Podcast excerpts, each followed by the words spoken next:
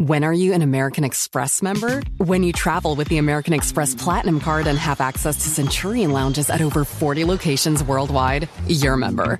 When your American Express Platinum Card gets you seated at exclusive tables at renowned restaurants through global dining access by Resi, you're a member. When you arrive at live events through dedicated American Express card member entrances at select venues, yeah, you're a member.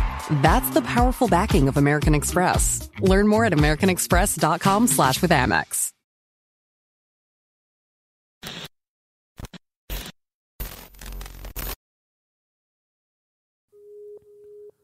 Comunidad Relatos de la Noche, este episodio es especial para aquellas personas que tengan la mala suerte esta noche de escucharnos a solas, porque precisamente las historias de hoy suceden mientras los protagonistas estaban solos en la comodidad, en la supuesta seguridad de su hogar. Si nos escuchan solitos, les deseamos buena suerte porque lo que viene a continuación, lo que viene a continuación no va a dejarles dormir esta noche. Vámonos con las historias de hoy. Tapen sus espejos. Esto es Relatos de la Noche. Tengo que contarles algo. No sé si me van a creer, pero yo lo considero digno de platicar. Aquí en su casa nunca nos habían espantado.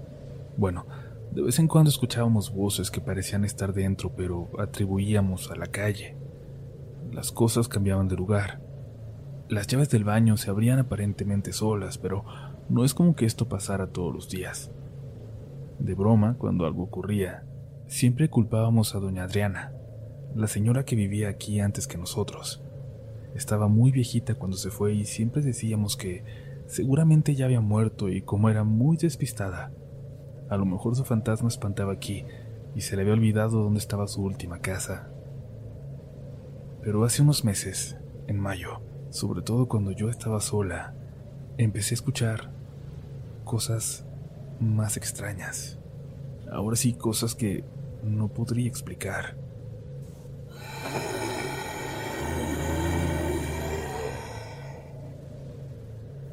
Cada que estaba sola, escuchaba una respiración lastimosa, como con dificultad, que salía desde el cuarto de mis papás era tan clara que la podía escuchar aunque yo no estuviera cerca, aunque estuviera en la sala o en mi cuarto.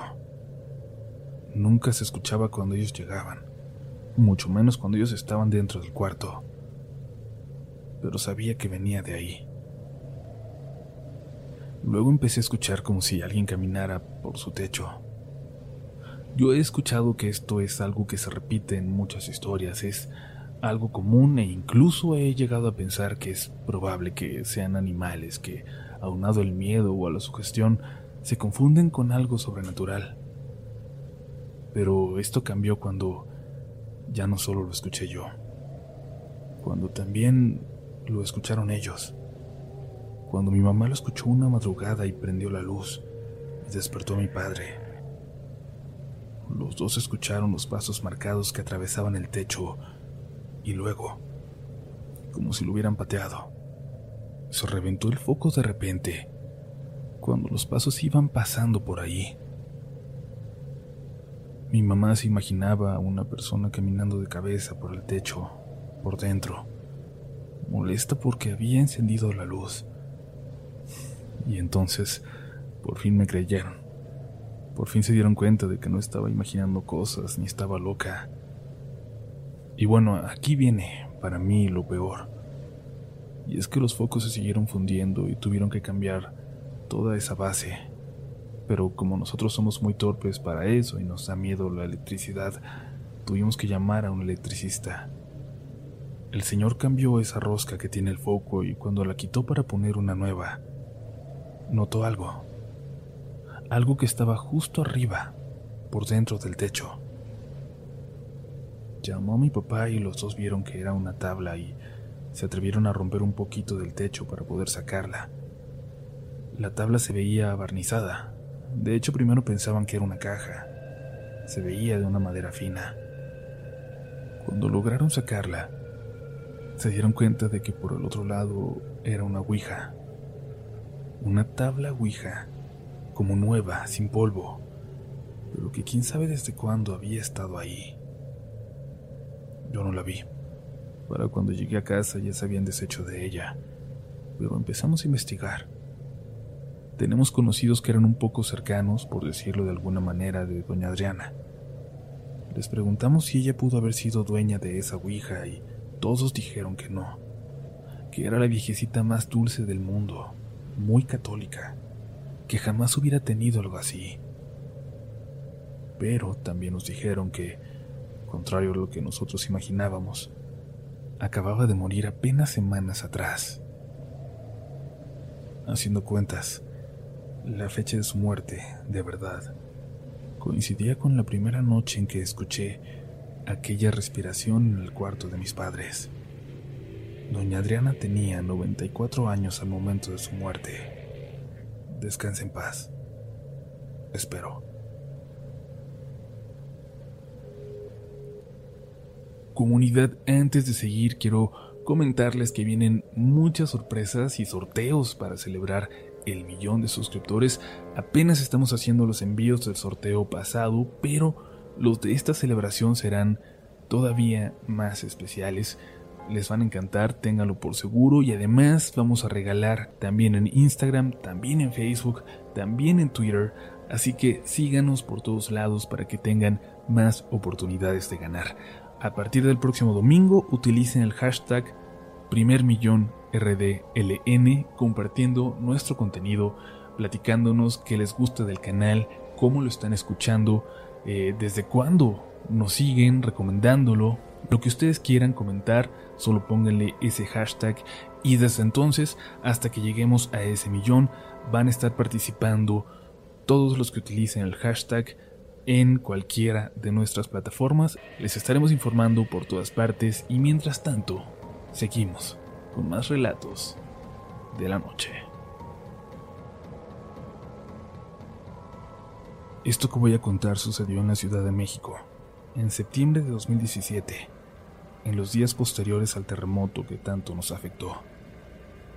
Quien lo haya vivido aquí o en cualquiera de las ciudades fuertemente golpeadas por él, sabrá que los días, las semanas e incluso meses que le siguieron fueron muy difíciles para todos. Nos sentíamos mal emocionalmente, afectados. El miedo se respiraba en la calle, era colectivo, y fuimos muy sensibles a todo a nuestro alrededor. Quizás, quizás por eso me tocó experimentar lo siguiente. Mi edificio en la colonia Doctores quedó muy dañado. La gente tenía miedo de subir por sus cosas. Yo le ayudé a algunas personas mayores Subía por las cosas que necesitaban y se las llevaba, pero, en serio, cada que subía sentía que, que esa podía ser la última vez antes de que el edificio me cayera encima. Nadie quería quedarse ahí. El daño de verdad se veía como estructural, pero teníamos miedo también de que se metieran a robar, aprovechando que se había quedado vacío el edificio.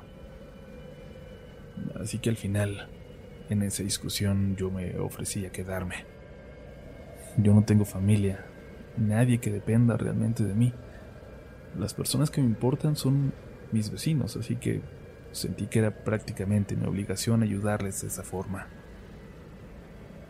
La primera noche dormí en el departamento de unos vecinos en el primer piso, pendiente de la alerta de alguna réplica para salir pronto. Ahí estaba junto a las escaleras. Pero para la siguiente, decidí irme a mi departamento en el último piso. Ese día solo fui a ver algunas cosas del trabajo a la oficina y volví temprano. Saqué mis cosas del departamento del primer piso y los cerré bien. Cerré bien cada entrada en cuanto oscureció. La policía parecía evidentemente estar ocupada en cosas más importantes, pero las noticias de saqueos en otros edificios nos empezaban a llegar. Todos me agradecían en el grupo de WhatsApp lo que hacía, me pedían que estuviera muy al pendiente, pero sobre todo que me cuidara, que a cualquier señal abandonara el lugar. Cerré la última puerta, la principal con las cadenas, las mismas que habíamos dejado desde la noche anterior. El elevador no servía, así que me dispuse a subir esas largas escaleras. Aún había pedazos de concreto en el suelo, Se veían incluso separadas del resto del edificio. Les puse mucha atención porque me parecían peligrosas. Volté hacia arriba y entonces los vi. Asomados desde el último piso, desde mi piso, me veían dos figuras. No sé si era porque ya le hacía falta un aumento a mis lentes, pero las vi como borrosas. Pero reconocí que era un hombre y una mujer. Borrosos. Tampoco ayudaba que en ese piso la luz no estaba prendida. En cuanto me notaron, en cuanto notaron que yo los estaba viendo también, caminaron, se movieron y activaron la luz de movimiento de ese piso. Luego la del siguiente. Unos segundos después, y unos segundos después, la del siguiente. No se escuchaba nada en absoluto. No se escuchaban sus pasos, ni voces, ni nada. Pero las lámparas... Las lámparas me indicaban que seguían bajando. Bajaron hasta llegar al piso justo sobre el mío. Y entonces subí. Me había quedado pasmado, pero en ese momento, cuando lo sentí tan, tan cerca, reaccioné. Me dije a mí mismo que tenía que ser algún vecino o algún familiar que había ido a cerciorarse de que todo estuviera bien. Así que saludé al vacío para ver si obtenía alguna respuesta, pero no fue así. Subí. Solo la luz estaba prendida. Solo se escuchaba el extraño zumbido de ese foco. Recordé que yo acababa de cerrar, que en realidad era absurdo pensar que alguien hubiera entrado sin que yo me diera cuenta. Los únicos dos últimos accesos al edificio estaban cerrados. Estaban cerrados también los dos accesos al patio. Subí con mucho miedo, esta vez ya olvidándome del peligro que sentía de que el edificio se viniera abajo en cualquier momento. Este miedo, este terror era distinto. De pronto sentía como si, como si todo mi ser me avisara que alguien estaba ahí conmigo observándome desde la oscuridad, esperando para hacerme daño. Cuando por fin llegué al último piso, un sonido abajo llamó mi atención. Era el clic que hacían las lámparas al encenderse. Les repito, acababa de ver cómo las luces se habían encendido hasta llegar al primer piso donde yo estaba. Jamás escuché una puerta abrirse o cerrarse. Jamás escuché cualquier indicio de que hubiera alguien escondiéndose. Nada. Me asomé desde la escalera y me di cuenta de que yo estaba exactamente en la misma posición en que esas figuras estaban asomadas cuando yo las vi desde abajo. No sé por qué, pero eso me hizo sentirme mal, hasta marearme.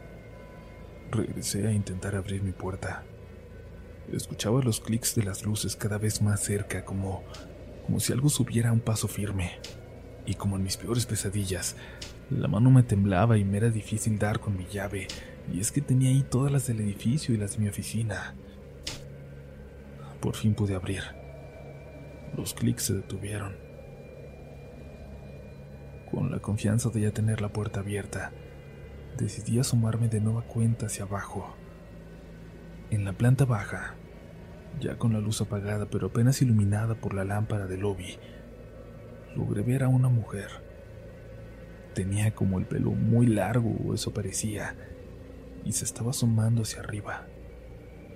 Y lo más curioso es que se veía muy extraña, como si fuera solo la cabeza, flotando, asomándose. Quiero pensar que fue una ilusión óptica.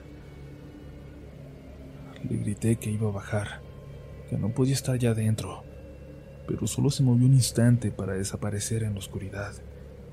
Y justo en cuanto lo hizo se prendió la luz de la lámpara del sexto piso, y luego la del séptimo, y siguieron subiendo.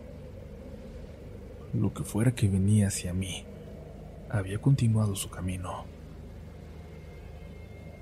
Me metí a mi departamento y cerré con todos los seguros hasta esos que nunca ponía, hasta esos que no sabía cómo abrir después, y le mandé un mensaje al grupo del edificio. Les pregunté si alguien había ido a revisar porque había visto a dos personas dentro. Por lo menos dos personas. Nadie había ido. Pero uno de los vecinos, el único más o menos de mi edad, me dijo que estaba cerca, revisando los daños en su estudio en la colonia Roma, que iría al edificio en un momento para revisarlo conmigo y estar más seguros. En cuanto leí ese mensaje, le respondí algo aliviado, pero en ese momento escuché unos pasos justo detrás de mí, del pasillo de las escaleras, hacia la puerta de mi departamento. Parecía como si fueran arrastrando los pies. Escuché bien cómo se paró frente a mi puerta.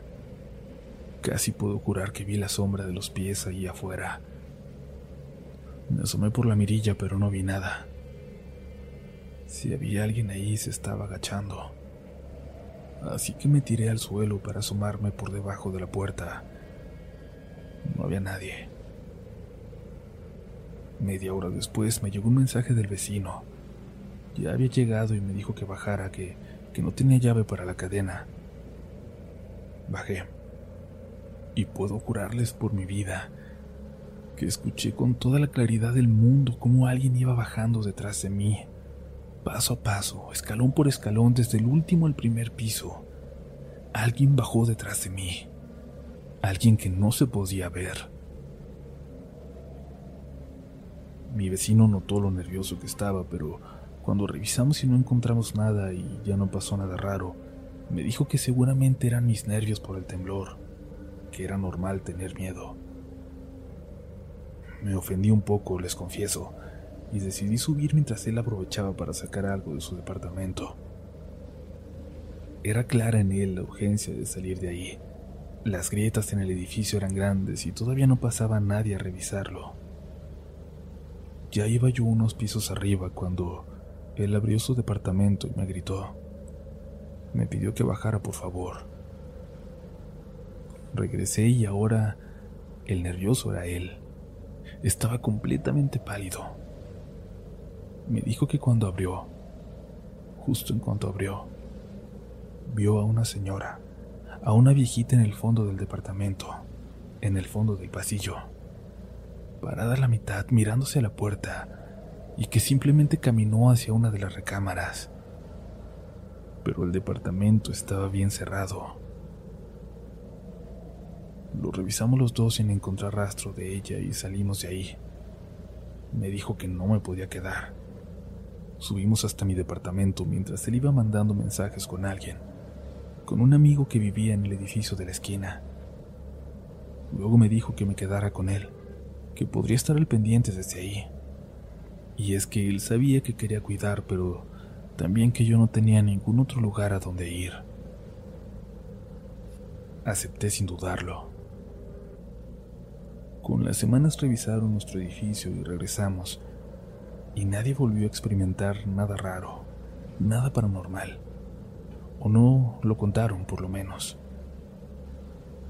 A mí me parece sumamente extraño que todo eso haya ocurrido en ese momento, después del temblor. Me encantaría saber sus teorías o explicaciones al respecto, y sobre todo si alguien más vivió cosas extrañas en los días que siguieron a ese acontecimiento, que sin duda nos marcó a todos los que lo vivimos.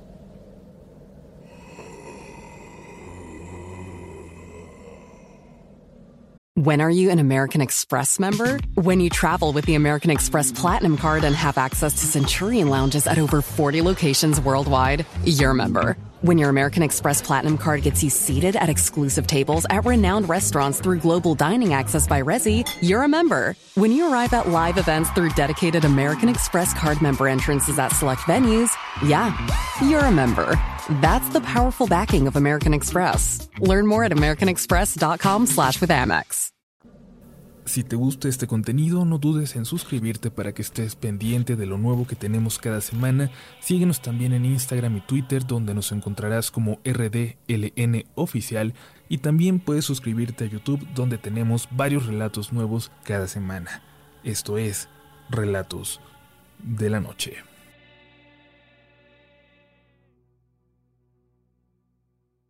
Hello, it is Ryan, and we could all use an extra bright spot in our day, couldn't we? Just to make up for things like sitting in traffic, doing the dishes, counting your steps, you know, all the mundane stuff. That is why I'm such a big fan of Chumba Casino. Chumba Casino has all your favorite social casino style games that you can play for free anytime, anywhere with daily bonuses. That should brighten your day a little.